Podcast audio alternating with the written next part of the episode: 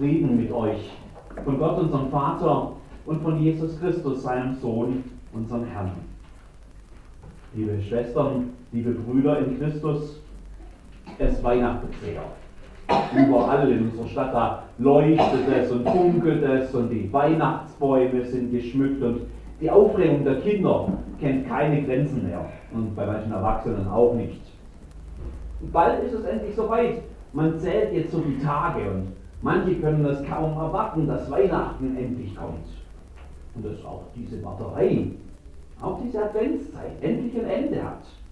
Wir wollen jetzt feiern und wir wollen uns freuen und wir wollen uns beschenken und uns beschenken lassen.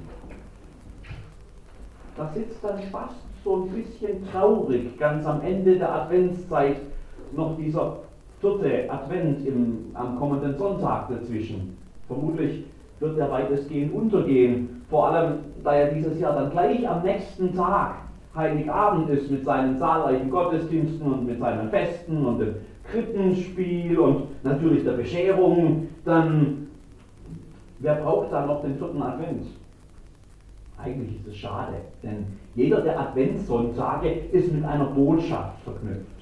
Und die Botschaft des vierten Advents, die handelt genau von der großen Freude, nach der wir uns ja alle sehnen. Und ich finde, die ist es wert, gehört zu werden. Und da dachte ich mir, ich helfe einfach ein bisschen nach. Und ich lese heute schon den Text vom vierten Advent. Dann können wir uns heute und die nächsten Tage schon dran freuen und äh, haben vielleicht ein bisschen Abstand zu diesem großen Ereignis in der kommenden Woche, wenn dann die Engel im Weihnachtsevangelium so endgültig dann die große Freude äh, verkündigen. Und deswegen lese ich heute, was dann auch am Sonntag in den Kirchen gelesen wird, aus dem ersten Kapitel des Lukas-Evangeliums ab Vers 39. Und Sie werden es vielleicht wiedererkennen, denn einen Teil dieses Textes haben wir gerade eben schon als Psalm miteinander gebetet. Maria aber machte sich auf in diesen Tagen und ging eilends in das Gebirge zu einer Stadt in Juda und kam in das Haus des Zacharias und begrüßte Elisabeth. Und es begab sich, als Elisabeth den Gruß Marias hörte, hüpfte das Kind in ihrem Leibe. Und Elisabeth wurde vom Heiligen Geist erfüllt und rief laut und sprach, Gesegnet bist du unter den Frauen und gesegnet ist die Frucht deines Leibes. Und wie geschieht mir, dass die Mutter meines Herrn zu mir kommt? Denn siehe, als ich die Stimme deines Grußes hörte, hüpfte das Kind vor Freude in meinem Leib. Ja, selig ist die, die geglaubt hat. Denn es wird vollendet werden, was ihr gesagt ist von dem Herrn. Und Maria, jetzt habe ich den Psalm übersprungen, Maria sprach, meine Seele erhebt den Herrn. Und mein Geist freut sich Gottes, meines Heilands, denn er hat die Niedrigkeit seiner Macht angesehen. Siehe, von nun an werden mich selig preisen alle Kindeskinder, denn er hat große Dinge an mir getan, der da mächtig ist und dessen Name heilig ist. Und seine Barmherzigkeit wäret für und für bei denen, die ihn fürchten. Er übt Gewalt mit seinem Arm und zerstreut, die hoffärtig sind in ihrem Herzenssinn. Er stößt die Gewaltigen vom Thron und erhebt die Niedrigen. Die Hungrigen füllt er mit Gütern und lässt die Reichen leer ausgehen. Er gedenkt der Barmherzigkeit und hilft seinem Diener Israel auf, wie er geregnet hat zu unseren Vätern, Abraham und seinen Nachkommen bis in Ewigkeit. Und Maria bleibt bei Elisabeth etwa drei Monate, danach kehrte sie wieder heim.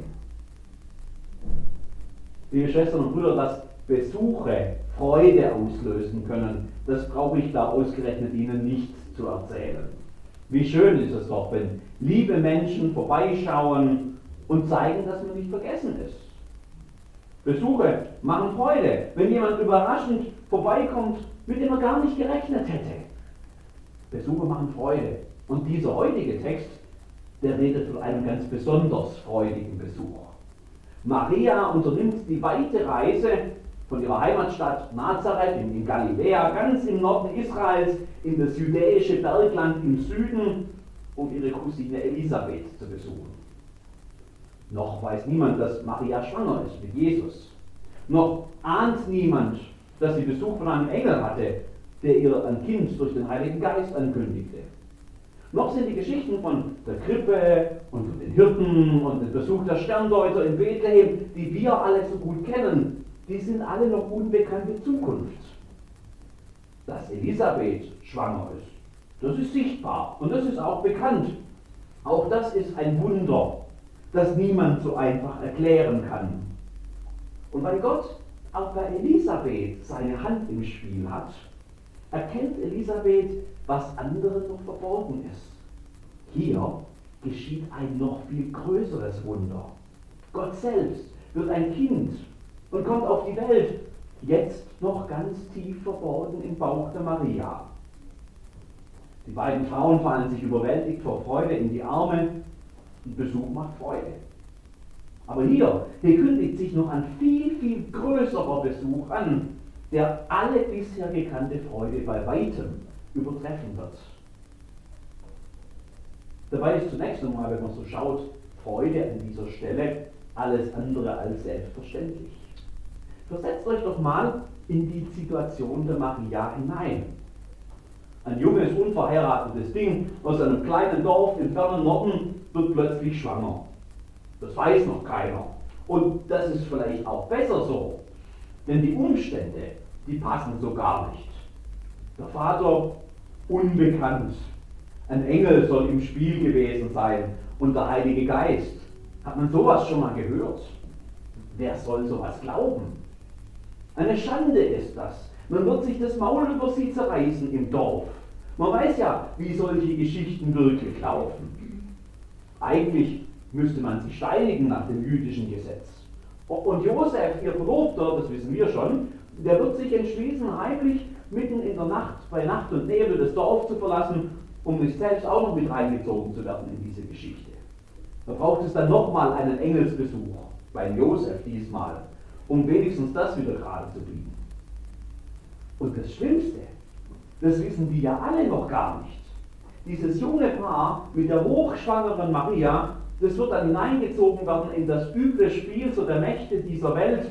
Da gibt es einen größenwahnsinnigen Kaiser in Rom mit seinen gierigen Steuerplänen, der der Grund sein wird, dass sie ausgerechnet im unpassendsten Moment überhaupt eine beschwerliche Reise auf sich nehmen müssen nach Bethlehem. Ein eifersüchtiger König in Jerusalem wird seine Schergen auf sie hetzen und die werden ein Blutbad anrichten in Bethlehem. Und Maria und Josef mit ihrem kleinen neugeborenen Kind werden schon bald als Flüchtlinge auf dem Weg ins Ausland sein. Vielleicht ist es ja besser, dass Maria das alles noch gar nicht so genau weiß. Aber wahrscheinlich ahnt sie schon, dass da noch so manches Problem auf sie zukommen wird mit dieser Geschichte. Und trotzdem, trotzdem kann sie sich an dieser Stelle vorbehaltlos freuen. Nein, das ist klar. Wir kennen die Geschichte ja. Wir wissen, wie es weitergeht. Wir kennen die Höhepunkte und wir lesen diesen Text und hören dann schon in der Ferne so den Lobpreis der Engel auf den Feldern in Bethlehem. Wir hören sie jauchzen, wie sie den staunenden Hirten verraten. Siehe, ich verkündige euch große Freude, die allem Volk widerfahren wird. Denn euch ist heute der Heiland geboren, welcher ist Christus der Herr in der Stadt Davids. Das haben die beiden Frauen hier aber noch nicht gehört. Aber die Vorahnung ist zumindest da. Und die Freude, die wirft ihr Licht voraus. Und Maria preist Gott in einem Psalm, der bis heute gesungen und gebetet wird, auch von uns heute hier in diesem Gottesdienst. Magnificat. Magnificat anima mea dominum. Meine Seele erhebt den Herrn. Und mitten in dieser überschwänglichen Freude hören wir jetzt heute einfach nochmal genauer hin. Und wir hören vielleicht, worüber sich diese junge Frau aus, aus Nazareth denn eigentlich so freut an dieser Stelle. Meine Seele erhebt den Herrn und mein Geist freut sich Gottes meines Heilandes, denn er hat die Niedrigkeit seiner Macht, Macht angesehen, jauchzt die Maria. Ich bin gesehen, heißt die. Diese junge, völlig unbedeutende Frau aus irgendeinem kleinen Kaff auf dem Land, was soll aus Nazareth schon Gutes kommen, sagen die Leute. Und tun so mit einem Satz praktisch so die alle Bewohner dieses Fleckens auf einmal ab. Völlig unwichtig. Ich bin gesehen, weiß Maria. Gott hat mich gesehen. Er kennt mich. Er weiß um mich. Ich bin ihm wichtig. Ich bin gesehen, weiß Maria. Eine Frau, die jetzt gerade in so einem sozialen Dilemma steckt, die, die bald eine Ausgegrenzte sein wird, sobald ihr Bauch dann sichtbar anfängt, sich zu wölben. Gott hat mich gesehen. Er grenzt mich nicht aus. Er nimmt mich an. Er beschenkt mich. Ich bin ihm wichtig. Ich bin gesehen, weiß Maria. Eine Frau. Und auch das ist damals in der damaligen Zeit revolutionär. Denn Frauen sind nicht wichtig in der Gesellschaft damals. Kinder und Küche und harte Arbeit, das ist hier los. Die Männer, die bestimmen das Leben, die Frauen spielen eigentlich kaum eine Rolle. Sie werden klein gehalten, sie sind chancenlos, sie sind äh, ungebildet. Einer der berühmtesten Rabbis der damaligen Zeit, Rabbi Eliezer, sagt einer Frau die Torah, das heißt das Gesetz Gottes, so die hebräische Bibel, die Torah zu lehren, das ist wie wenn man Perlen vor die Säue wirft, sagt dieser Rabbi. Wer schert sich schon um eine Frau? Gott schert sich um eine Frau. Gott schert sich um diese Frau. Ich bin gesehen, kapiert die Maria. Gott hat mich gesehen. Für ihn bin ich wichtig. Ich bin für ihn nicht in der zweiten Reihe oder so zweiter Klasse. Bei ihm bin ich geliebt. Er segnet mich. Ich bin gesehen, weiß Maria, eine Jüdin, ein Teil des Volks Israel. Nachkomme von Abraham von Isaac und von Jakob und von all den vielen anderen Vätern, mit denen Gott seinen Bund geschlossen hat, die er als sein Volk erwählt hat, denen er ein Land geschenkt hat und versprochen hat, dass die Nachfahren von König David ewig auf dem Thron herrschen werden. Und die er dann vergessen hat. Also so scheint es ja zumindest. Denn wo ist denn Gott jetzt und sein Bund? Was hat er denn getan für sein Volk in all den Jahrhunderten bis zu dem Moment, wo Maria lebt? Die Versprechen der Propheten, die klingen nach. Das Volk, das im Finstern wohnt, sieht ein großes Licht, das haben wir gerade gelesen, aber zu sehen ist nur Finsternis und Feinde, die das Land beherrschen und Trostlosigkeit und Not. Gott hat uns vergessen, das sagen manche im Volk. Nein, hat er nicht, sagt Maria. Er hat mich gesehen. Er hat uns gesehen. Und er gedenkt der Barmherzigkeit und hilft seinem Diener Israel auf, wie er geredet hat zu unseren Vätern Abraham und seinen Nachkommen in Ewigkeit. Gott hat mich nicht vergessen. Gott hat uns nicht vergessen. Deshalb, so kann Maria sagen, deshalb erhebt meine Seele den Herrn. Und das gilt auch noch 2018 in Teilfingen. Gott hat mich nicht vergessen, Gott hat uns nicht vergessen. Deshalb erhebt meine Seele den Herrn. Aber Maria, können wir jetzt fragen, freust du dich denn da nicht ein bisschen zu früh? Was hat sich denn geändert an deiner Situation, die doch höchstens noch schlimmer geworden ist, seit du jetzt auch noch unerklärlich schwanger geworden bist? Was hat sich denn verbessert? Sind die verhassten Römer, die Besatzungsmacht, sind die weg aus dem Land? Nein. Gibt es jetzt Gerechtigkeit für einfache Leute? Nein. Sitzt der Nachkomme Davids wieder auf dem Thron? Nein. Gibt es Frieden im Land oder gar auf der ganzen Erde? Nein. Warum freust du dich also, Maria? Gott hat große Dinge getan, sagt die Maria. Zuerst einmal an mir. Da ist ein Zeugnis drin. Das, darin liegt Hoffnung. Dann für alle anderen. Schaut, was Gott an mir getan hat. Darin liegt Hoffnung. Gott wird an allen Großes tun. Jeder wird es sehen. Denn Gott, der hat sich nicht verändert, sagt Maria. Seine Barmherzigkeit wäret für und für bei denen, die ihn fürchten. Und ihr werdet sehen, was er tut. Er stellt die ganze ungerechte Welt einfach auf den Kopf. Die Hochmütigen und die Mächtigen, die, die andere unterdrücken und sich dabei selber die Taschen füllen, die werden ihre Macht verlieren. Throne wanken und Reiche zerbrechen und Mächtige werden gestürzt, während er, Gott selber, die Kleinen aus dem Staub hebt.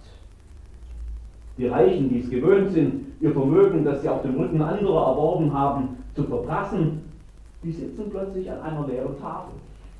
Und die, den Armen, den Hungernden, denen deckt Gott selber den Tisch.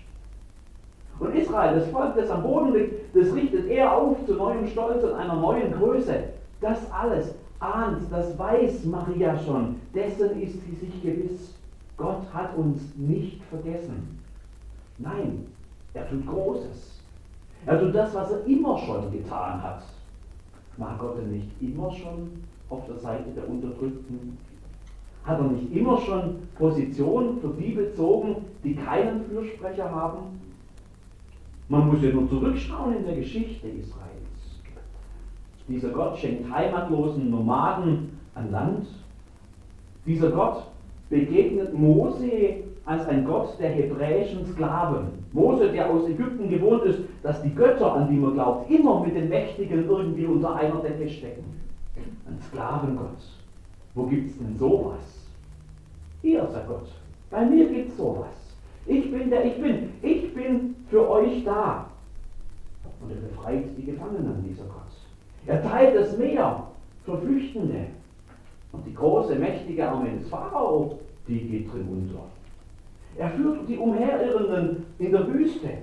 Er gibt Gebote zum Schutz von Waisen und von Witwen und von Armen und von Menschen am Rande der Gesellschaft, von Verfolgten und von Fremden und Flüchtlingen und von Ausgebeuteten. Dieser Gott schickt Propheten, die die Mächtigen zurechtweisen, wenn sie um die Stränge schlagen und immer Stellung für die ganz unten beziehen. Gott war halt immer ein Gott der Kleinen. Und jetzt, jetzt, das weiß Maria, jetzt tut er an diesen Kleinen etwas ganz Großes. Er wird nämlich selber klein. Ein Baby in der Krippe, das weiß Maria noch nicht. Aber er kommt nach ganz unten und er mischt diese ungerechte Welt von unten auf. Er stellt sie sozusagen auf den Kopf. Und das ist gut so. Das ist nämlich dringend nötig. Heute übrigens auch noch, immer noch. Da sind die Mächtigen auch zu mächtig. Und die Reichen sind auch zu reich und die Gewaltigen zu gewalttätig. Und so viele Menschen geraten irgendwie unter die Räder in dieser ungerechten Welt. Das ist gut, dass Gott kommt und dass er sich an die Seite der Armen und der Unterdrückten und der Hungrigen und der Vergessenen stellt. Das hat er nämlich immer schon getan. Er stellt die Welt auf den Kopf. Auch 2018 in Teilfingen. Auch wenn du dich vielleicht so fühlst, als sei die ganze Welt gegen dich. Oder klein fühlst. Oder am Rand fühlst. Oder ausgeschlossen fühlst. Oder wenn du dich vergessen fühlst, da gibt es tatsächlich Grund zur Freude. Lass dir das von Maria sagen. Gott kommt und Gott stellt diese ganze Ordnung auf den Kopf. Deshalb, sagt Maria, deshalb erhebt meine Seele den Herrn.